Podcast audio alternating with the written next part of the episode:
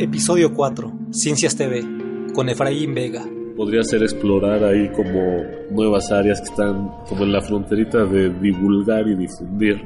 Porque ya con la tecnología nueva... El taller de divulgación podcast. Aquí aprenderás en compañía de colegas bases y estrategias para la comunicación digital de la ciencia a través del mapa.cc. Hola, ¿cómo están? Qué bueno que me acompañan a un episodio más. Les mando un gran saludo al espacio-tiempo de donde sea que me estén escuchando. Mi nombre es Ernesto Mataplata y soy su anfitrión en esta aventura llamada El Taller de Divulgación Podcast. Me pueden visitar en el mapa.cc y ahí pueden suscribirse para recibir cada nuevo episodio. Solo tienen que dejar su correo electrónico. Como es de costumbre en los últimos tres episodios, comenzaré leyendo algunos comentarios que ustedes me han dejado. Silvana Isabel Carrillo escribe ya lo escuché, y me parece que hay algunas opiniones que me van a servir mucho para las conclusiones de la tesis. Muchas gracias, Silvana. Es genial saber que hay alguien que le es académicamente útil este proyecto. Invítanos a tu examen y te hacemos la invitación para que nos vengas a hablar de tu tesis. Saludos. Estefanía Flores comenta. Qué chido que invites personas que no son físicos o matemáticos en específico. La divulgación no siempre compete a estas dos ciencias y es padre que lo muestres. Felicidades. Muchas gracias, Estefanía. En efecto, la divulgación digital compete a muchas áreas y qué bueno que aceptaste participar en el taller de divulgación podcast. Así que pronto tendremos de invitada a Estefanía para que nos aporte su experiencia como divulgadora y como psicóloga. Fabián Ferrari comenta, ¿qué Ernesto? Ando escuchando tu podcast, está muy chévere, estaría chingón que tocaras el tema de la divulgación de las matemáticas. Claro que sí, Fabián, también haré público que ya nos comprometimos tú y yo a realizar un episodio juntos para hablar de tu tesis y de tus proyectos como divulgador de las matemáticas. Muchas gracias a todos por hacerme llegar sus comentarios, le dan una razón de ser a este podcast. Les tengo una buena noticia. Después de varios intentos, por fin, estamos en iTunes, así que ya pueden suscribirse desde Apple Podcast. Les pido que comenten y dejen sus valoraciones positivas desde ahí. Se los agradecería bastante ya que eso nos ayudaría mucho a la difusión de este podcast, ya que la Apple Store es una de las mayores difusoras de podcast. Entonces, déjenos sus comentarios desde ahí. Otra buena noticia es que por fin ya hay título para la ponencia que daré en Monterrey, en la Universidad Autónoma de Nuevo León. El título de la ponencia será Ejemplos de física aplicada en la vida diaria de un divulgador. Por supuesto, en esa plática explicaré por qué escogí este título. Entonces, si nos están escuchando desde Nuevo León o conocen a alguien que viva por allá, háblele de esta plática que daremos el 10 de mayo en la Facultad de Ciencias de la Universidad Autónoma de Nuevo León. También les comento que al final de la entrevista tengo anuncios importantes, anuncios referentes al futuro del taller de divulgación podcast. Me gustaría compartírselos y también de los planes que tengo de otros proyectos alrededor del blog, el mapa.cc. Entonces quédense al final. El invitado de hoy se llama Efraín Vega. Es matemático y es uno de los principales integrantes de un proyecto de difusión científica llamado Ciencias TV, y como introducción, y antes de ir a la entrevista, les platicaré de una de las experiencias que viví relacionadas con el orgullo ajeno. La Sociedad Mexicana de Física me ha contratado en los últimos tres años para tomar fotografías en la Olimpiada Nacional de Física. Es un evento anual que se desarrolla a lo largo de cinco días. Lo que me gusta de este trabajo es que me permite conocer a personas de, diferentes partes del país, personas interesadas en el aprendizaje y en la enseñanza de la física. En una ocasión tuve una plática con un grupo de estudiantes que me hacían preguntas referentes a las características de la carrera de física en la Facultad de Ciencias de la UNAM. En esa conversación, una persona me preguntó si yo conocía a Efraín Vega, a lo que respondí sí, y emocionadamente agregué ¿Y tú? ¿Cómo lo conoces? Sigo su canal en YouTube, agregó. Y como les comenté, sentí orgullo ajeno porque conozco a Efraín Vega desde hace muchos años y conozco sus motivos principales para grabar y publicar videos de pláticas de difusión científica. Sentí que la pregunta de esa persona justificaba el esfuerzo, no solo de Efraín, sino de toda la gente que trabaja en Ciencias TV. Y como dato curioso, volví a sentir orgullo ajeno hace poco que me enteré que Brenda Villaseñor, la persona que me preguntó por el proyecto de Efraín, es una de los cuatro estudiantes que obtuvieron el mejor puntuaje para entrar a la universidad, lo que sea que eso signifique, y lo mejor es que estudiará física. Así que le mando un saludo y una felicitación porque sé que nos está escuchando. Pronto podrás vivir en vivo y en primera fila todas esas conferencias universitarias que tanto sigues en YouTube. Es más, vámonos todos a la Facultad de Ciencias para que conozcan parte de la historia, las razones, las dificultades y el aprendizaje de Efraín a lo largo de estos años con el proyecto Ciencias TV. Hola Efraín, ¿cómo estás? ¿Nos podrías platicar un poco de ti y de cómo empezó el proyecto Ciencias TV? Bueno, pues hola, ¿qué tal a, todos? Pues yo soy estudiante de matemáticas de la Facultad de Ciencias de la UNAM. Estoy ahorita en la parte final del doctorado. Eh, me gusta las áreas de geometría y topología. Trabajo con Santiago López de Medrano. Y en mi caso hay una ambivalencia de un gusto por seguir aprendiendo la ciencia, las matemáticas, un poco de física, pero también hay un gusto por hacer difusión.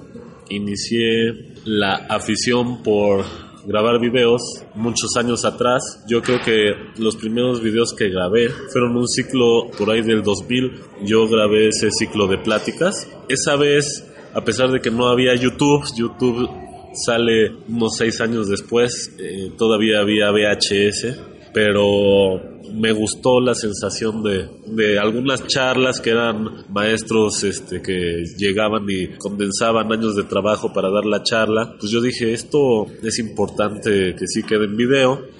Y desde aquella ocasión tuve la, la cosquilla de que eso sería un buen proyecto. Claro que no podías llegar a tantas personas como ahora podemos llegar. Gracias a las redes sociales y al Internet. El Internet estaba en pañales respecto de cómo es ahora Luego, unos años después, ya con el advenimiento del video digital, esta cámara que yo usaba al principio, nada más para que se den una idea, ya era digital, pero era de cassette. Luego, ya unos años después, por ahí del 2007, grabé otro evento. Ese fue el, el evento de los 65 años de Santiago López de Medrano, que es mi, mi asesor de doctorado y ahí ya la era digital ya había más DVDs ya y también grabé ese evento. Y entonces hubo algunos eventos ahí aislados que, que yo grabé en la década que va de, del 2000 al 2010 y por ahí del 2012 ya la tecnología hizo un boom en el sentido de que ya los teléfonos celulares incluso estaban ya equipados con una cámara de fotos bastante buena y también grababan video. Entonces yo compré un teléfono que tomaba bastantes bueno, bastante buena calidad en, las fotos y en el video. Y pues entonces llegó el día que había una plática de un investigador bueno, recuerdo que fue Marcelo Viana, es un investigador brasileño que ahora estuvo en el Congreso Internacional. Vino aquí al instituto y, y, lo grabé con el teléfono y entonces la gente me dijo, oye, pásame el archivo. Y entonces era la diferencia muy palpable entre los videos que yo había grabado en la década anterior y esta que pues ahora les pasabas el archivo mucho más rápido de repente dije, oye, pues vamos a abrir un canal de YouTube y entonces por ahí de entre 2012, finales de 2012 y 2013, empecé a subir este videos a mi canal de YouTube y fue así como empezó esta historia de que uno se fue dando cuenta que los compañeros decían, oye, muchas gracias, me sirvió mucho y entonces había otra plática que te gustaba, ibas con tu tripié, tu telefonito y la grababas y así de repente en unos años ya tenía cientos de videos, decenas, incluso centenas de miles de vistas en el canal de, de YouTube, se llama Efraín Vega y de repente, en los primeros meses del 2016, fue que sin esperármelo, me tropiezo con que existe la posibilidad de que pudiera haber un apoyo por hacer algo como lo que yo venía haciendo en el canal de Frame Vega, que es esto de tomar videos de, de conferencias y subirlos a una plataforma.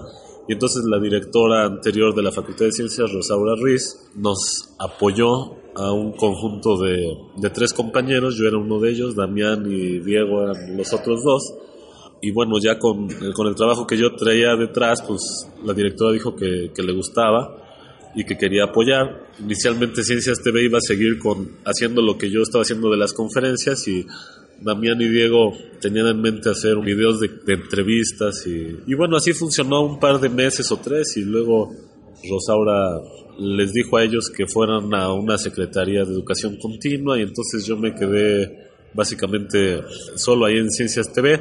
Damián todavía puso algunos videos más de entrevistas, pero básicamente después de eso como que se centró solo en, en, los videos de las conferencias. Entonces así fue como nació Ciencias TV. Inicialmente el apoyo que nos daba la directora era el equivalente de una beca de maestría. Bueno, pues yo estaba contento porque yo ya había grabado cientos de pláticas que estaban ya en el canal de YouTube, cientos de miles de vistas y nunca me habían dado básicamente nada. Con la excepción meritoria y que fue un motor para que esto también surgiera del Simvestab a través del director del Departamento de Matemáticas, Jacob Mostovoy.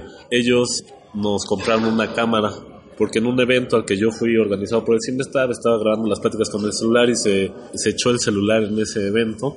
Era un celular Samsung que tenía un lente este, con zoom óptico y se trabó el lente, total, ya no pude grabar las pláticas y pues así como que me vieron yo creo mi cara de tristeza y, y dijeron que luego si compraba yo una cámara me iban a apoyar. Y sí, sí me apoyaron, fue la primera cámara. E incluso con esa cámara fue con, con la que inició Ciencias TV, ya después la facultad compró otra. Y bueno, fue así como, pues de repente yo contento porque ya me, me apoyaban por algo que yo hacía pues sin apoyo y bueno, así fue como nace Ciencias TV. ¿Cuáles han sido las dificultades que has tenido desde que empezaste hasta lo que es el proyecto ahorita? ¿Y cómo lo has hecho para esquivarlas? Este, bueno, esta entrevista, como siempre he sido, este, voy a decir las cosas como son. Fue difícil así la génesis de Ciencias TV porque ya después en retrospectiva, pues había gente que tal vez debiera de hacer lo que nosotros hicimos desde mucho tiempo antes y no lo hacía. No me explico por qué la gente que está en esos puestos, este, en esos cargos, se supone que están en una secretaría de divulgación de la ciencia, de la Facultad de Ciencias, y venían premios Nobel, medallas Fields y no las grababan, o eran pláticas que se iban al olvido. Y entonces el problema fue que llega Ciencias TV y empieza a hacer esta labor, y entonces sale a relucir el refrán de que pues las personas ni pichan, ni cachan, ni dejan batear. Entonces empezaron a meterle el pie al proyecto. Le dijeron a la directora que para qué apoyaba el proyecto de Ciencias TV, si la Facultad de Ciencias ya tenía canal de YouTube, cosa que no era cierto. O sea, la Facultad de Ciencias tuvo canal de YouTube después de Ciencias TV. Varios meses después, métanse, ahí en YouTube es todo público, ahí viene la, la fecha de la creación de cada canal. Y yo creo que en la Facultad de Ciencias es algo lamentable que si YouTube nace por ahí del 2006, en la Facultad de Ciencias haya habido el primer canal de YouTube de Ciencias TV, por cierto, hasta el 2016, y unos meses después el de difusión F Ciencias o divulgación F Ciencias, que es el que debió de haber existido desde mucho tiempo atrás. En fin, entonces ha habido como unas, unas entradas ahí como en el fútbol, algunas este, barridas, zancadillas. Bueno, pues Ciencias TV ha seguido adelante y bueno, pues estamos ahorita, después ya de dos años, creemos que el trabajo que hemos hecho pues es un trabajo bueno, incluso comparado con, o sea, esto de nuevo lo vamos a decir, a veces no lo había hecho público, pero comparado con canales de, de YouTube de instituciones dentro de la UNAM, institutos, facultades, Ciencias TV figura arriba de muchos. En el número de videos de conferencias grabados y publicados, ahí sí yo creo que estamos a la cabeza de, de todas las instituciones. tenemos casi ya 2.000 videos de pláticas, conferencias, coloquios, minicursos. Publicados llevamos como 1830 y tenemos atrasados otros 100, en fin, tenemos casi 2000 videos. Y nada más para acabar así este, este fast track de la historia, hace ya casi un año que hubo un cambio de, de dirección y nos ha ido no tan bien como quisiéramos con esta nueva directora, no, en mi opinión, la nueva directora no ha sido pues lo suficientemente sensible para valorar el gran trabajo que hemos hecho, a pesar de que casi 6.500 personas se han expresado en una carta de firmas diciéndole que este proyecto es, es importante, de las cuales hay investigadores renombrados este, de, de muchas áreas, de matemáticas, de física, de biología. No sabemos qué va a pasar, pero sí les decimos que aunque no nos quieran apoyar de manera institucional, lo cual se nos haría una pena porque ellos son los que controlan el dinero y el presupuesto de la universidad, que es el que paga la sociedad a través de los impuestos, y nosotros le damos el conocimiento a la sociedad. Más de 5 millones de visualizaciones tienen los videos en las distintas plataformas. Entonces creemos que algo de congruencia debería de haber y, que nos dieran algo de esos recursos que, maneja. Pero en el peor de los casos, aunque no, seguirá Ciencias TV. Ahí, ahí andaremos. ¿Por qué crees que, no sé, una de las universidades más importantes de Latinoamérica pareciera que le ha entrado tarde a medios masivos y digitales como YouTube. ¿Qué está pasando con la innovación en la comunicación de la ciencia en las universidades en general? Y no solo en México, apuesto a que nuestros colegas de otros países les está pasando lo mismo. híjole, pues de nuevo a lo mejor me voy a meter en problemas. O sea, por eso luego no nos quieren apoyar, pero no me importa. Mira, yo pienso que un, un problema aquí de la universidad es que hay como una línea divisoria entre la gente que está cerca del poder y de los recursos, que son muy pocos, y la gente que no. Entonces, la gente que no es la gente que es joven, más creativa, que está con ideas nuevas, pero no tiene el recurso a la mano para emprender muchas veces proyectos como Ernesto Mata sabe.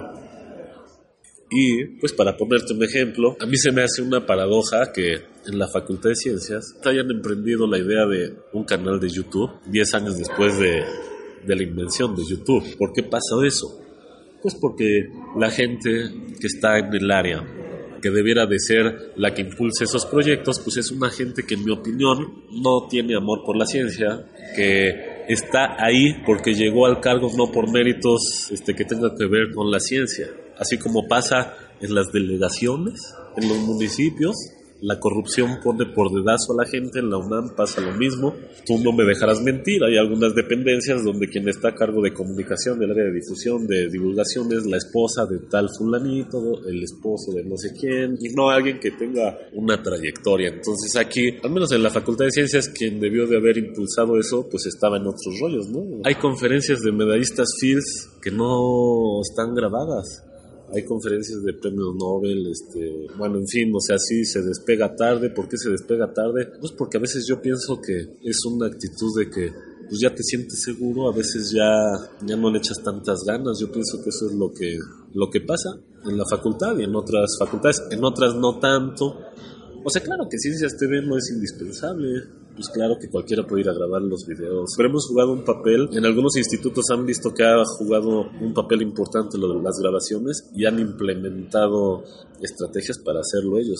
Bueno, eso es una muestra de que la idea es buena. Y regresando a lo que tú decías de la UNAM, ¿qué hacer para eso? Yo lo que creo que, que, que, debería de suceder es que, pues que no fueran tan recelosos en el reparto del presupuesto. Porque hay gente con ideas y como ellos tienen el poder y el fajo de billetes bajo la mano, no los reparten a gente con ideas. Digo, por ejemplo, ¿cómo es posible que la Facultad de Ciencias, donde está la carrera de Ciencias de la Computación, tenga esa página web? Debería ser un ejemplo la página web de la Facultad de Ciencias. Y yo estoy seguro que si te pones a decirles a los estudiantes, oigan, vengan a hacer su servicio social, vamos a poner esta página como debe de ser, algunos hasta sin cobrar lo harían. Y tendrías una página como de primer nivel, ¿Y por qué no lo hacen? ¿Quién está a cargo de la página? ¿Qué ha hecho? Hay que revisar su trabajo. Bueno, pues esas personas continúan y la gente que le echamos ganas nos quieren dar tijera, ¿no? Entonces eso contra lo que hay que luchar en la UNAM es el, el aparato de la burocracia. Hay corrupción aquí, los dedazos, los amiguismos, o sea, pues por eso estamos atrasados. Dos de las características principales de un proyecto sólido de divulgación, lo vamos a repetir muchas veces aquí en el taller de divulgación podcast, una, ya lo he mencionado, el público meta. Y dos, la motivación.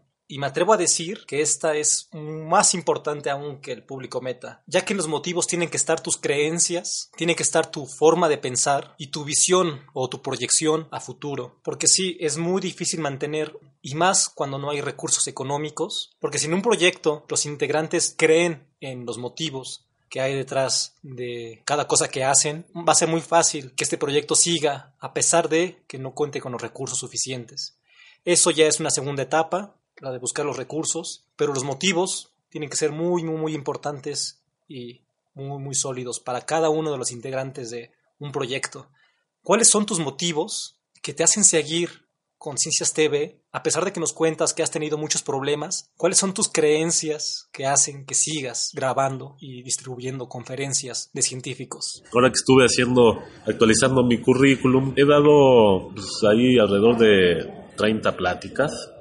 O sea, independientemente de qué tanto larme o no, te das cuenta que uno no podría dar la plática que da si no es porque llevas ya años trabajando en algún tema, en algún área, conectando temas. Entonces ahí cuando te pones a hacer cuentas y dices, bueno, con mis 15 años que llevo dando clases, me doy cuenta que esta plática no hubiera salido así si no llevara esos 15 años estudiando. Pues entonces ya se te prende el foco y dices, este cuate que está celebrando su 80 aniversario, lleva 50, 60 años y además es muy bueno, es una ventana a su mente el ir a dar una charla. Es una ventana a décadas de trabajo. Una hora o lo que dure la plática en la cual te puedes aproximar a toda una vida de trabajo de, de un académico. Entonces hay dos, dos alternativas. Lo dejas ir, solamente la gente que vaya y lo escucha en ese momento se lleva parcialmente las ideas o la grabas, la videograbas y queda ya para la posteridad. Incluso puedes ver la plática un día después y luego un mes después y luego dos años después y luego diez años después y a lo mejor diez años después entiendes algo, porque así van siendo las conexiones neuronales de este proceso del aprendizaje. Pero si no lo hubieras hecho, no se daría ese, ese proceso y la tecnología ahora ya lo permite. Y además, por el otro lado del el esfuerzo y el compromiso de la sociedad de haberle pagado el salario a ese investigador durante 60 años, yo creo que la universidad lo mínimo que podría hacer es tratar de que cuando se dé la ventana a todo el trabajo que se hizo durante esas décadas, es tratar de hacerlo perdurar para que la sociedad tenga acceso a él. Es una inversión muy grande, mucho dinero de estar pagándole a los mejores profesores durante tanto tiempo y es una oportunidad de, de, hacerlo perdurar. Si las autoridades aquí apoyaran en lugar de estarnos poniendo piedras, lo que podríamos hacer es comprar más equipo y con más gente podríamos decir, a ver compañeros, vamos a vernos como en el MIT, por ejemplo qué curso de qué profesor que quieran que les guste, vamos a hacer perdurar este semestre. O sea, sería como un, a ver, compañeros, hay dos cámaras y dos estudiantes que van a hacer su servicio social grabando un curso de cada carrera. Entonces, a lo mejor si hubiera más apoyo cada semestre tendrías un curso o dos, pero completo, ¿no? Y entonces podrías estar ya a la altura de universidades en Estados Unidos que tienen decenas de cursos en línea, pero completos, que es una diferencia de tener una conferencia, ¿no? Porque es mucho más detallado, mucho más extenso. Este tipo de ideas pueden hacer que le llegues a decenas de miles de personas con un costo que es mucho más económico o mucho menor que andar construyendo edificios y escuelas en, muchos lados. O sea, es como una inversión muy pequeña y a lo mejor le llegas a mucha gente. Podrías combinar un poco de cursos en línea con algo de sesiones presenciales. No sé, o sea, se podría explorar. Digo, me late la idea. Entonces puedes usar la tecnología pues para influir ahí de manera positiva. Hay muchas personas que ya esperan el contenido de Ciencias TV, me incluyo. Cuando no puedo ir a una conferencia en la facultad, sé que Ciencias TV va a estar ahí y la va a grabar. Y personas no solo de la facultad, sino como lo mencioné al principio, de otras partes de, del país y del mundo. Ya hay una responsabilidad virtual con estas personas, ya que está solucionando los problemas de un nicho específico, de un público meta, gente que no importa cuándo ni dónde pueden sentarse frente a un dispositivo y ver qué está sucediendo en las salas de conferencias en la Facultad de Ciencias. Es una de las mejores formas de democratizar el conocimiento que ha traído Internet y por eso quisiera preguntarte cuál es el futuro de Ciencias TV. ¿Cómo visualizas este proyecto dentro de, no sé, 10 años? En este momento del espacio-tiempo yo lo que podría decir es que pues, me gustaría que hubiera un equipo más grande y me gustaría tal vez esta idea de tratar de, de que no se quedaran conferencias académicas sin grabar, para empezar. Para seguir, pues podríamos continuar con esta idea de los cursos. Esto es algo así 100% del lado de la difusión y yo creo que algo que estaría en la frontera de lo que hacemos tanto tú como yo podría ser explorar ahí como nuevas áreas que están como en la fronterita de divulgar y difundir, porque ya con la tecnología nueva, pues ahí están los ejemplos de de canales como el tuyo, los de los físicos o matemáticos, Eduardo Santaolalla o de Cabezón, o que se ve que puedes este, influir en los jóvenes, este, motivarlos, etcétera. Y entonces, pues yo sí creo que se le debería dar un impulso fuerte a toda esta área de difusión y divulgación de la ciencia, no solo de la ciencia, esto podrías hacerlo en otras áreas. Y así como dices, hemos llegado tarde a la fiesta, pero más vale tarde que nunca y espero que la universidad y aprovechen esta riqueza de interacción en donde todos podemos hacer un actor como antes nomás eran los actores de Televisa o TV Azteca ahora podemos jugar un, un, papel mucho más activo de que tú seas el actor tanto para difundir o divulgar o transmitir el conocimiento. Y yo creo que hacia allá va esto del internet. Incluso podría haber debates y foros de cómo va a ser la universidad en unos 10, 20 años con el desarrollo del Internet así como va, ¿no? va a tener que haber un punto de inflexión. Nos comentaste que hay varios institutos que han replicado este modelo de difusión científica a través de YouTube. Con tu experiencia, ¿qué consejo le darías a las personas que quieren empezar con su proyecto de difusión a través de YouTube?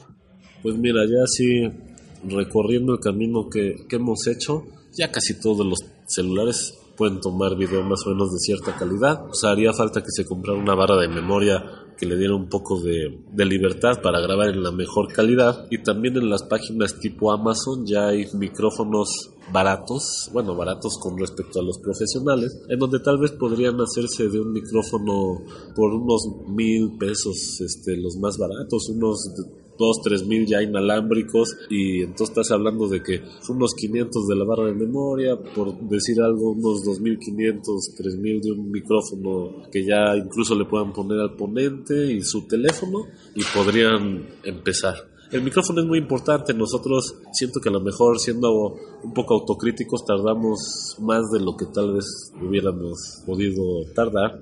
Y por eso les digo que es, es importante el micrófono desde el principio. Pues gente como tú nos decían acertadamente que, que cuidáramos ese aspecto. Y bueno, así como dices, llegamos tarde a la fiesta, pero ya este, ya estamos ahí. Muchas gracias Efraín por tu tiempo, por tus respuestas. Estoy seguro que a mucha gente le interesa tu punto de vista. Te felicito por todos estos años a cargo y manteniendo el proyecto de Ciencias TV, que es un referente de difusión científica en la Universidad Nacional Autónoma de México. Y pues espero verte pronto allá en la Facultad de Ciencias para tomarnos un café.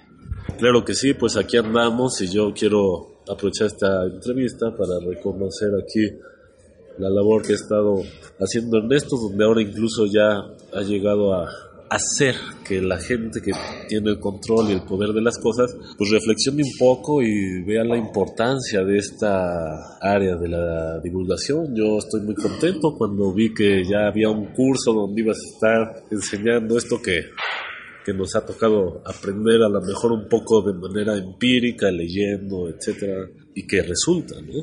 Porque es otra cosa de la cual cojean con tal de abrirte, luego los que tienen el poder te dicen, bueno, tú no eres experto, Ernesto, ¿tú qué?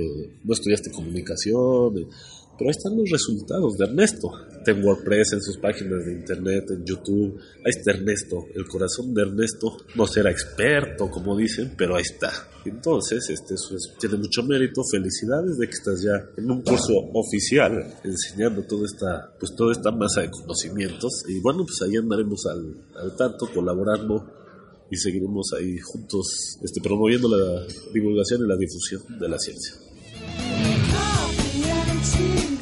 Agradezco de nuevo a Efraín por estas palabras, hizo que me sonrojara. Y como lo acaban de escuchar, en varias pláticas que he tenido con Efraín, casi siempre tocamos el tema de la falta de apoyo, y surgen muchas ideas de cómo podríamos conseguir financiamiento para nuestros proyectos. Ciencias TV tuvo una lamentable pérdida debido a un robo de sus cámaras de video, y la forma en que se organizaron para reponer el equipo fue a través de fondeo colectivo. Y fue todo un éxito, ya que los integrantes de la comunidad científica que ven el valor de este proyecto fueron los que apoyaron. Ciencias TV supo acudir a su público meta y obtuvo resultados. Esto es el famoso crowdfunding, lo que mencionó Aleida Rueda en el episodio pasado. Pongamos una idea general. Supongamos que ustedes a lo largo de su vida académica descubren su pasión en X1 o en X2 o en X3. Y aparte, como buenos científicos, saben detectar problemas y tienen muchas ganas de solucionarlos. El crowdfunding trata de personas. Si ustedes pueden detectar y ofrecer soluciones a problemas de N personas interesadas en X1, en X2 o en X3, es muy probable que esas personas les interese ayudarte, pero siempre tienes que ofrecerles algo a cambio, incluso si ese algo todavía no existe. Entonces,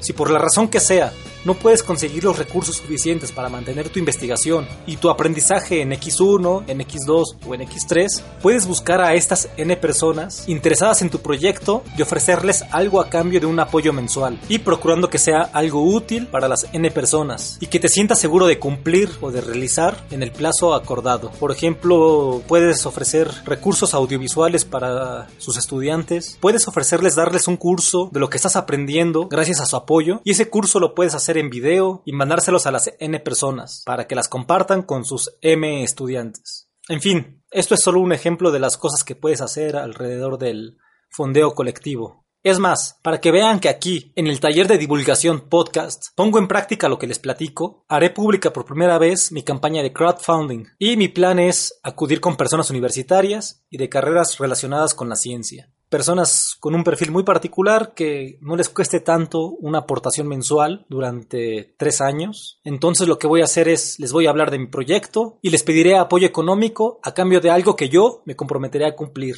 Ya tengo la lista de las primeras personas con las que acudiré, empiezo la próxima semana y ya les estaré contando cómo me va, porque lo mejor es que estoy documentando todo este proceso, ya que toda experiencia se puede convertir en aprendizaje útil para otras personas para bien o para mal. Entonces, suscríbete al taller de divulgación podcast en el sitio web elmapa.cc para que estés informado en el futuro de todo lo que haremos alrededor de este proyecto de divulgación digital. Se va a poner chido. Para despedirme, les dejo el audio que me mandó una compañera de la facultad, en el que le pedí que nos contara una historia relacionada con el alcance y el valor de Ciencias TV. Esta anécdota me la contó hace tiempo, y cuando estaba haciendo los apuntes para este episodio, le mandé un mensaje para pedirle de favor que participara en el episodio. Así que muchas gracias a la bióloga Brenda Hernández por su aportación. Yo me despido, nos vemos en dos semanas, y les recuerdo que este episodio se grabó el mismo año en el que la humanidad fotografió por primera vez un agujero negro. Adiós. Oli. Bueno, era una compañera que se llama Ana, está estudiando biología en la Universidad de, creo que de Oaxaca o de Guerrero. Ahorita te mando bien eso. Y entonces en su universidad hay como una materia en la que califican con base en una investigación que tú hagas con algún investigador, ya sea de esa universidad o de cualquier otra universidad del país. Pues ella, ella sabía que le gustaba como la interacción entre planta y polinizador y como la evolución, prácticamente esas dos, ¿no? Como ecología y evolución un poco. Entonces, ella empezó como a investigar de posibles investigadores con los que pudiera hacer la estancia para que le evaluaran esa, esa materia o esa asignatura. Un día, como navegando ahí por internet, encontró los videos de Ciencias TV. Se puso a ver como todas las charlas que habían dado en la Facultad de Ciencias y cayó en el video de mi asesora Alejandro Vasco y de la asesora con la que decidió hacer la estancia, que es Ibalú Cacho. Vio la charla de Ibalú y le gustó mucho porque precisamente Ibalú habla como de evolución, las especies anillo, ecología, interacción, herbívoros, polinizadores y así como un buen de líneas de investigación. Y pues ya decidió hacer la estancia con ella, le mandó un correo en los datos que, que aparecían por ahí, pues ya al final se quedó con ella y Balú le contestó y tuvieron como una cita por Skype, creo. Ya hicieron el acuerdo y pues ya se vino a hacer la estancia aquí. El taller de divulgación podcast. Aquí aprenderás en compañía de colegas bases y estrategias para la comunicación digital de la ciencia a través del mapa.cc.